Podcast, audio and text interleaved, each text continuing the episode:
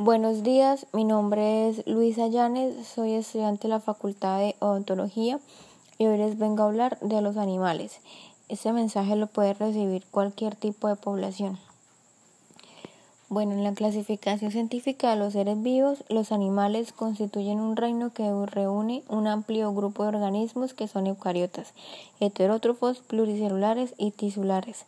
Se caracterizan por su amplia capacidad de movimiento, por no tener cloroplasto ni pared celular y por su desarrollo embrionario, que atraviesa una fase de blástula y determina un plan corporal fijo.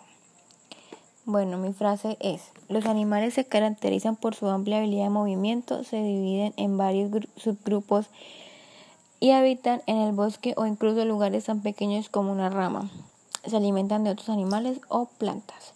Mi pregunta fue, ¿cuáles son los animales que por su amplia habilidad de movimientos se dividen en varios subgrupos que habitan en el bosque o incluso lugares tan pequeños como una rama y se alimentan de otros animales o de plantas.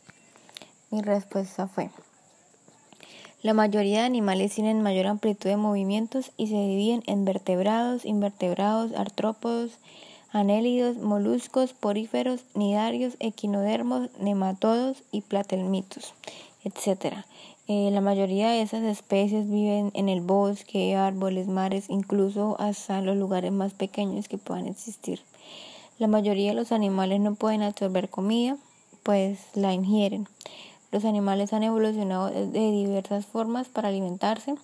Los herbívoros comen plantas, los carnívoros comen otros animales y los omnívoros se alimentan tanto de plantas como de animales.